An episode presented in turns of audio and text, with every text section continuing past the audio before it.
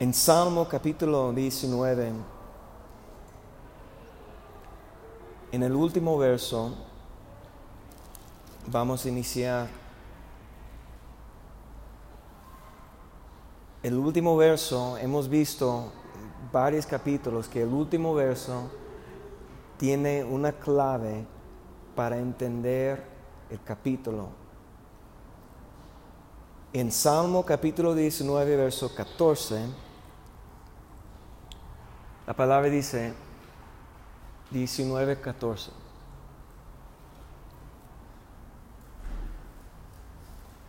Sean gratos los dichos de mi boca y la meditación de mi corazón delante de ti, oh Jehová, roca mía y redentor mío.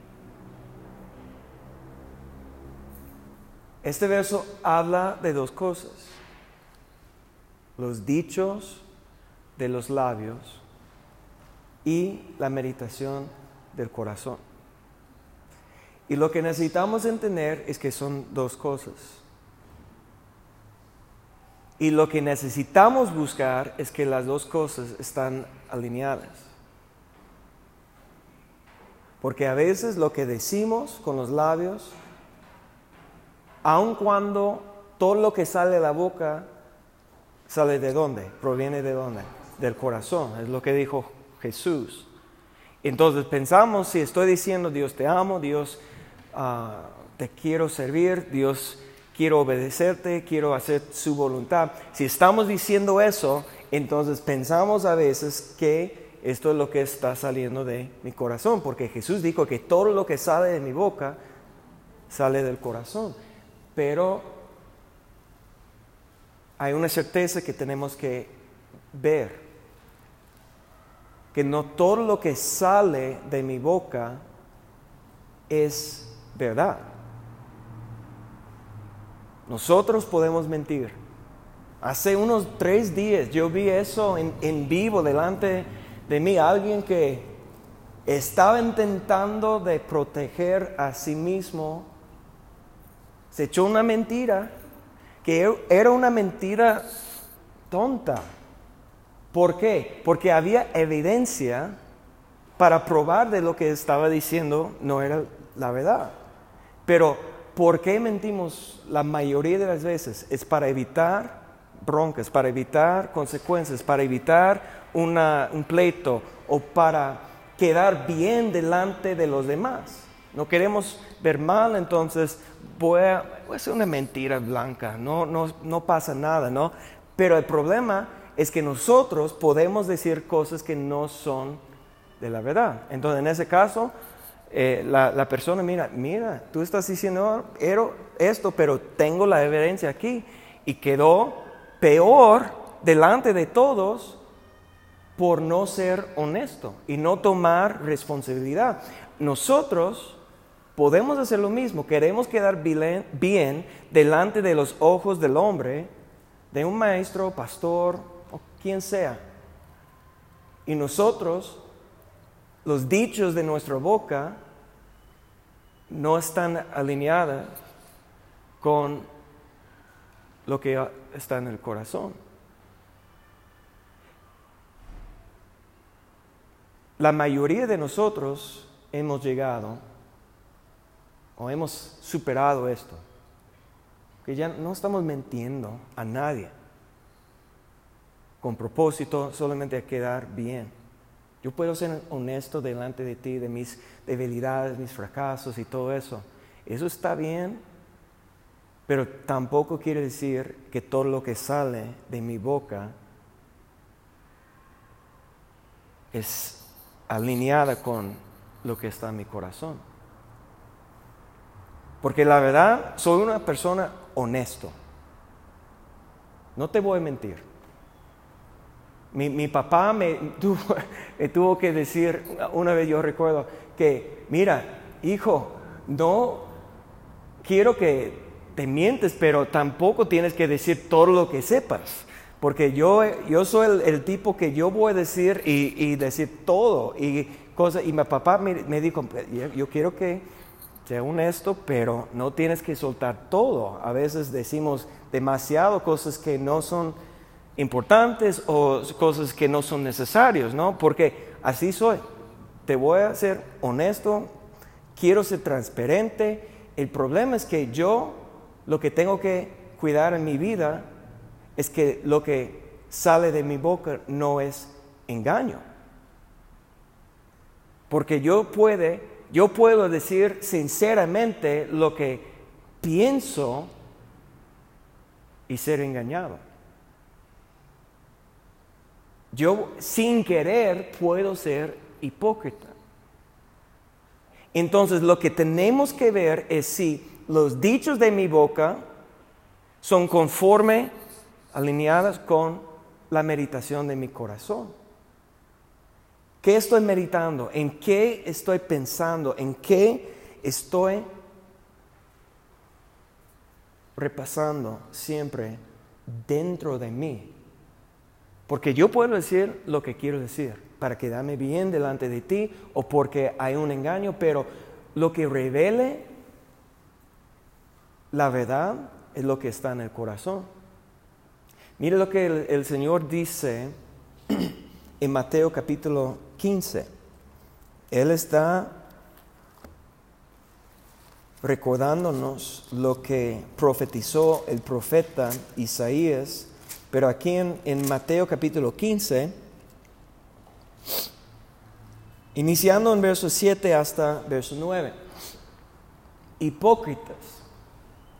¿Quién es el hipócrita? Aquel que trae una máscara. Está intentando engañar a alguien, pero el problema es que nosotros sin dar cuenta, nosotros podemos ser hipócritas porque la persona que estamos engañando, nosotros mismos, porque la palabra dice que el corazón sobre toda cosa es engañoso. Y nosotros tenemos que discernir la condición actual de nuestro corazón. Hipócritas no es solamente las personas que, que sepan que están engañando a la gente, pero hipócritas son la gente que son engañados. ¿Y cómo engañamos, engañamos a nosotros mismos? Santiago dice, escuchando la palabra, pero no volviendo a ser hacedor de la palabra, engañamos a nosotros mismos. Si estamos viviendo con esa máscara de hipocresía por el engaño, mire lo que dice.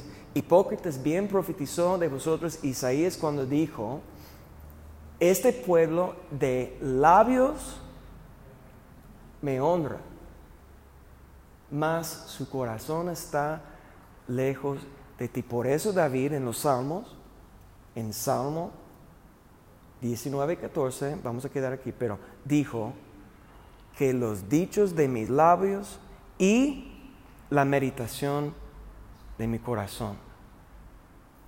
Porque lo que sale de mi boca puede ser el engaño que está en mi corazón. Verso 9 dice, pues en vano me honra, enseñando como doctrinas mandamientos de hombres. Imagínate en la ley, porque en aquellos tiempos Isaías, todos los profetas, hasta Jesús, bajo la ley de Moisés, con 613. Nunca he contado los mandamientos, pero es lo que escuchaba tantas veces, que son 613 mandamientos en la ley. Imagínate. Y eso no era suficiente para los religiosos, los fariseos, escribas.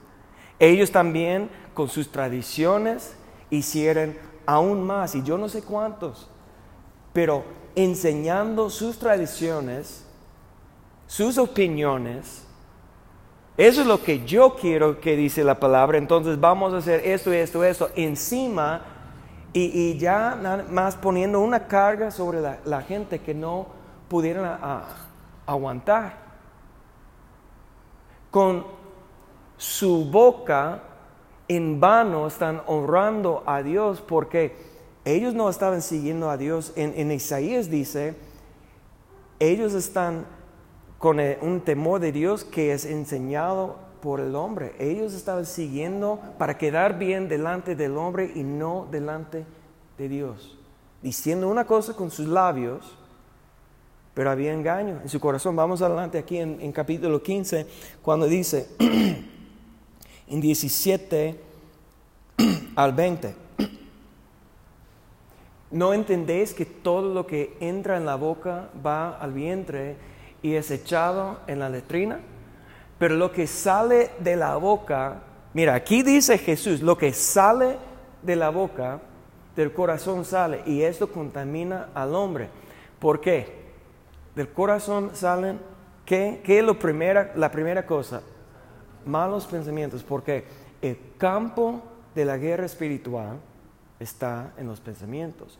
Los enemigos que tenemos que llevar cautivo, cada uno son los enemigos, ah, los pensamientos. El enemigo trabaja en los, a través de los pensamientos. Está construyendo en nuestra vida fortalezas ¿De qué? Los argumentos y altivez.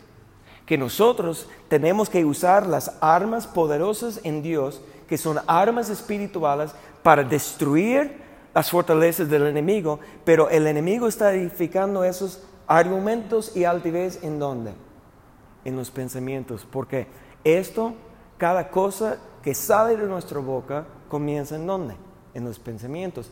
Cada acción el comportamiento, todo lo que hacemos comienza con un pensamiento, bueno o malo. Malo pensamiento, ¿qué quiere decir? Lo que no conforme a la voluntad de Dios. No importa sea bien o mal, según la conciencia, la, ciencia de bien y mal, porque todos tenemos eso hemos comido del árbol de la ciencia de bien y mal y nosotros podemos discernir entre bien y mal, pero eso no importa. La, pregunta es, ¿qué es la voluntad de Dios? Porque lo bueno es diferente del bien. Y eso es lo que nosotros estamos buscando. Amén. Hacer la voluntad de Dios, lo bueno. No es suficiente hacerlo bien, bien porque nosotros Fui a la iglesia, bien. Oré, bien. Canté una canción de alabanza, bien. Pero ¿qué es la voluntad de Dios? Eso es lo bueno que tenemos que buscar. Es diferente. Fui al antro, fui a la fiesta, estaba bla, bla, bla. Mal. Fácil. Nosotros sin pensar o sin esforzar podemos discernir entre bien y mal, ¿sí o no? Pero lo bueno, esa es la batalla. Y eso solamente es a través de conocimiento de Dios, a través de escuchar a Dios. Pero la primera cosa que tenemos que tomar control es de qué? Los malos pensamientos. ¿Qué quiere decir malo pensamiento? Todo pensamiento que no es, está conforme a la voluntad de Dios. No importa si el pensamiento está bien o mal. Si no es el pensamiento de Dios, si no es el plan de Dios, si no es el deseo de Dios, si no es la voluntad de Dios, no nos va a ayudar a agradar a Dios. ¿Y cuál es el propósito o cuál es la meta, cuál es el objetivo de la fe? Sin fe es imposible agradar a Dios. Ese es el, el deseo que necesitamos si tenemos fe. ¿Cuántos tienen fe? Si tenemos fe, la meta de nuestra vida es agradar a Dios. El enemigo está en los pensamientos. Entonces, y los pensamientos van a producir una conducta, comportamiento, homicidios, adulterios, fornicaciones, hurtos, falsos testimonios, mentiras, blasfemias, adelante, estas cosas son lo que contaminan al hombre, pero el comer con las manos sin lavar no contamina al hombre. ¿Qué está diciendo? Que nosotros tenemos que checar que está saliendo de nuestras bocas, los labios y la meditación de mi corazón, porque si hay malos pensamientos, por ejemplo, un malo pensamiento, yo no puedo agradar a Dios. ¿Quién dijo eso? Es la carne que no quiere crucificar sus pasiones y sus deseos. Porque cada malhechor que está crucificado y muerto ya no tiene voluntad. Y cuando hay muerte ya puede pasar la resurrección. Entonces, si estoy diciendo que yo no puedo agradar a Dios, ¿quién está hablando? Es un mal pensamiento que está en mi corazón. Eso es una meditación. Eso está como dando vueltas en la mente. Y eso guíanos a comportamiento, conducta incorrecta, que no es agradable a Dios. Nosotros tenemos que aprender a examinar, no solamente, porque obviamente estamos hablando y yo quiero agradar a Dios, yo amo a Dios, yo quiero hacer su voluntad, pero ¿qué está pasando en la mente? No tengo tiempo por eso, no tengo ganas, no tengo el ánimo, no tengo, no tengo lo que sea, no tengo lo que es suficiente para hacer eso. ¿Qué es? Malos pensamientos. Es la meditación de nuestro corazón y eso está afectando nuestra conducta, nuestras acciones, nuestro comportamiento. Sean gratos delante de ti, Señor los dichos de mi boca y la meditación de mi corazón. El corazón es donde sale todo.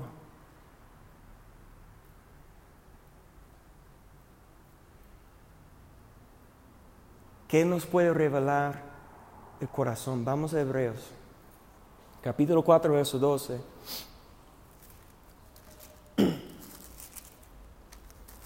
Yo creo que ustedes saben bien lo que dice. Dice, porque la palabra de Dios es viva, eficaz y más cortante que toda espada de dos filos y penetra hasta partir el alma y el espíritu, las conjunturas y las tuétanos y discierne los pensamientos y intenciones de qué? Del corazón. Ahora los pensamientos y las intenciones, ¿por qué estás haciendo lo que estás haciendo? Por ejemplo, ¿por qué estamos buscando a Dios? No, es que tengo broncas. Mal. Ese ya estás revelando la intención. Estás buscando, voy a decirlo así, la mano de Dios. Cuando David, recuerda lo que vimos hace 15 días, ¿qué estaba buscando David? Dios me ha dicho, buscar mi rostro. Mi corazón respondió, respondió, tu rostro buscaré. ¿Cuál es la diferencia?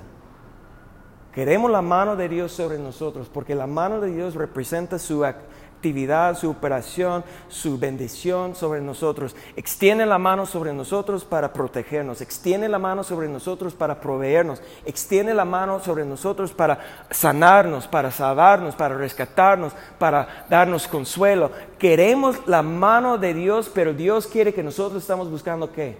Su mano, su provisión, su sanidad, su esto, o qué? Su rostro. ¿Cuál es la diferencia? Déjenme recordarles de una historia. Moisés en, el tabernáculo de la reunión habló con Dios. La palabra dice cara a cara, frente a frente, en su presencia. La nube descendió sobre su tabernáculo, su lugar, el punto de reunión. Y Dios dijo, ese pueblo no me quiere. Entonces, mira, escúchame bien. Entonces Dios dijo, yo voy a enviar mis ángeles adelante de ustedes y les voy a dar la promesa porque soy Dios y no puedo mentir. Les voy a dar al pueblo la tierra que fluye leche y miel y, con las uvas que ni pueden cargar y con todas las riquezas y casas que no han edificado, las viñas que no han plantado, y ustedes pueden ir y yo voy a enviar mis ángeles adelante para preparar el camino y para destruir los enemigos y pueden ir, pero yo no iré. Porque el pueblo no me quiere. Que estaban buscando en el pueblo las cosas materiales, las casas, las viñas, comodidad de su vida. Y te prometo, estoy seguro, si Dios presentó eso al pueblo, gritaron una fiesta, ¿por qué? Eso es lo que estaban buscando. Pero ¿cómo respondió Moisés? Si tu presencia no va con nosotros, yo me quedo aquí. Yo no quiero una casa, yo no quiero la tierra, yo no quiero nada. Si tu presencia está, porque él estaba frente a frente, cara a cara, con el rostro de Dios. Entendió que su presencia, su voz era la única cosa necesaria para su vida. ¿Ya ves la diferencia entre buscar su mano y buscar su rostro? Y es la palabra de Dios, es la única cosa que nos puede revelar, como es, es el espejo, la palabra de Dios, pero no estoy hablando de solamente ese libro, que la palabra cuando Dios está hablando a nuestro corazón, cuando la voz está hablando a nosotros, que revele a nosotros cuál es realmente el motivo, la intención, por qué estoy buscando a Dios. Es que tengo problemas, que tengo bla, bla, bla, o porque quiero conocer a Dios. Punto, nada más. Porque Moisés, recuerda, primeros 40 años de su vida, ¿en dónde creció? En Egipto, pero ¿en dónde? En la casa del rey, palacio. Vivió como rey. Sus hermanos como esclavos, pero Moisés nunca conoció la esclavitud sintió en su corazón era alguien que Dios iba a usar como libertador, mató uno del, ejército y cuando el rey conoció lo que hizo, ¿qué hizo? Huyó 40 años en el desierto viviendo como pastor de ovejas. Pero no vivió como esclavo. 80 años y Dios le habló y terminó los últimos 40 años de su vida viviendo en comunión con Dios, reunión con Dios en su tabernáculo, escuchando, siendo amigo de Dios, guiado por la voz de Dios, por la nube, por el fuego, por los milagros y todo. Y él reconoció algo, yo no quiero volver al palacio, ni quiero volver a la vida sencilla de ser un pastor, tener lo suficiente y vivir una vida tranquila. No quiero ir allá y conquistar y vivir en una casa que no edifique, bla, bla, bla. La única cosa, después de 120 años de su vida, que quiso, la presencia de Dios. Y es la palabra de Dios que nos puede revelar las intenciones. Entonces, en Salmo capítulo 19, leemos una vez más verso 14. Mira, yo, yo quise, pero no voy a tomar tiempo, pero en Hebreos capítulo 2 y 3, perdón, 3 y 4, habla mucho del corazón, corazón duro, un corazón que escuchó la palabra pero no fue mezclada con la fe, entonces su desobediencia es lo que um, estaba estorbando a ellos entrar en el reposo y todo eso. Léelo, Hebreos 3 y 4. Pero lo que puede mostrar a nosotros, reflejar a nosotros lo que está en el corazón es la palabra de Dios. Y la única cosa que puede cambiar nuestro corazón también es la palabra de Dios, la voz de Dios. Miren lo que dice. Sean gratos los dichos de mi boca y la meditación de mi corazón delante de ti, oh Jehová, roca mía y redentor mío. Entonces, para alinear los dichos de mi boca y la meditación, qué es lo que puede purificar o limpiar o corregir o cambiar el corazón duro, un corazón de piedra para un corazón que puede recibir la palabra de Dios. ¿Qué es? El capítulo, comenzando en verso 7, nos va a dar la respuesta. La ley de Jehová es perfecta, que convierte el alma. Si pensamos en esto, que el alma es la mente, emociones, mi voluntad, las decisiones que yo voy a hacer, la única cosa que puede convertir el alma, ¿qué es? Cuando dice la ley, ¿de qué está hablando? La palabra que sale de la boca de Dios. La segunda cosa, el testimonio de Jehová es fiel, que hace sabio al sencillo. Yo, yo como pastor, yo puedo testificar que, mira Luis, Luis siempre está aquí, siempre ha sido fiel, siempre está sentado ahí, siempre está tocando, siempre está, y yo puedo dar testimonio de lo que yo veo y lo que yo juzgo de Luis. Pero ¿eso importa? ¿Lo que yo pienso? No.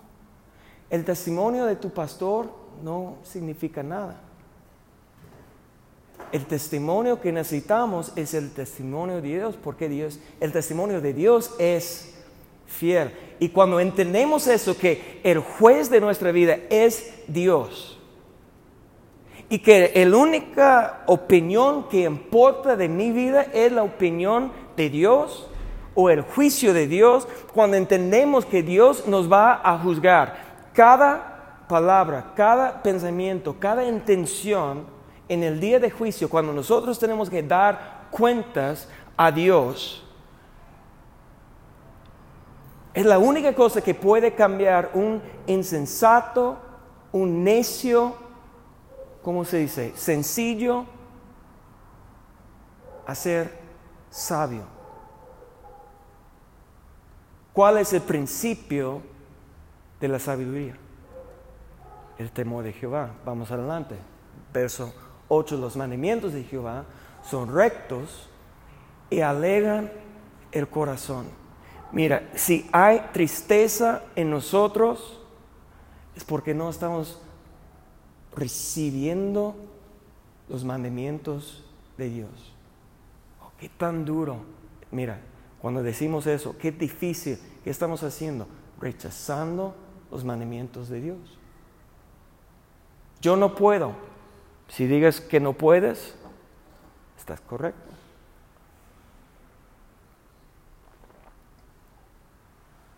Pero si digas que sí puedes, porque todo es posible con Dios, y mi fortaleza está en Dios, mi esperanza está en Dios, yo confío en Dios, entonces conforme a lo que tú crees.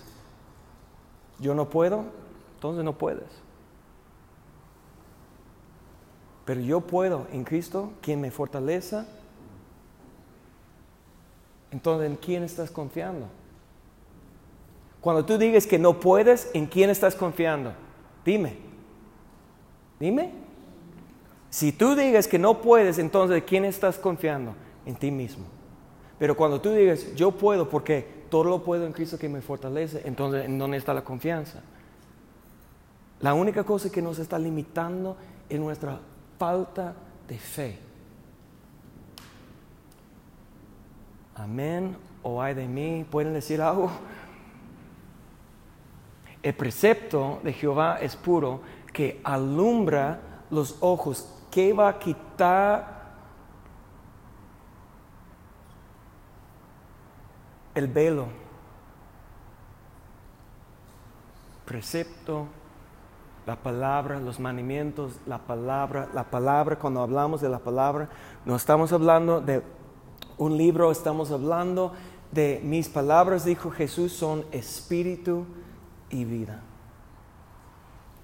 Verso 9, el temor de Jehová es limpio, que permanece para siempre. Los juicios de Jehová son verdad, todos justos. Entonces, mira, necesitamos dos cosas. La palabra de Dios, Espíritu de Dios, hablando a nuestra vida, hablando a nuestro corazón y el espíritu de temor de Jehová. Porque el espíritu de temor de Jehová es lo que activa espíritu de sabiduría, inteligencia, consejo, poder, conocimiento.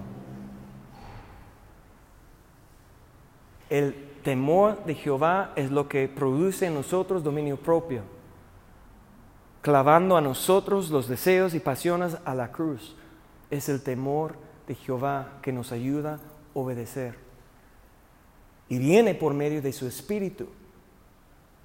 El Espíritu Santo envía a nosotros el espíritu de temor para ayudarnos. Pero necesitamos recibir su palabra en el corazón. Adelante, verso 10. Deseables son más que el oro y más que mucho oro afinado y dulces más que miel y que la destila del panal.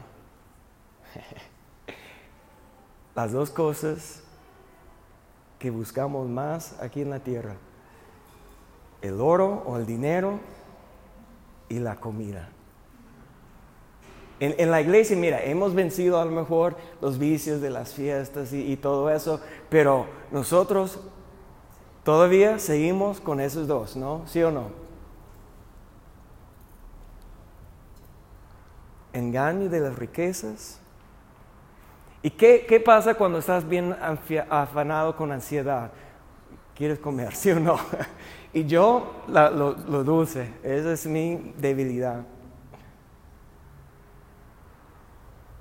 Imagínate cuando llegamos al punto que queremos más conocer a Dios, su rostro, su hermosura, su gloria, su voluntad, su plan más que queremos ganar un peso. Más que queremos comer un pizza deep dish de Chicago de con qué. Sí. Imagínate cuando realmente porque yo, yo, yo, yo he visto, ustedes en México cuando comienzan a hablar de, de la comida, como hacen esto y, y así, es, como hay, un, hay algo que usted, no, sí, imagínate cuando ustedes quieren, a lo mejor no físicamente, pero hay algo dentro de ti que tiene ese deseo para la palabra y espíritu de Dios. ¿No crees que va a cambiar su vida?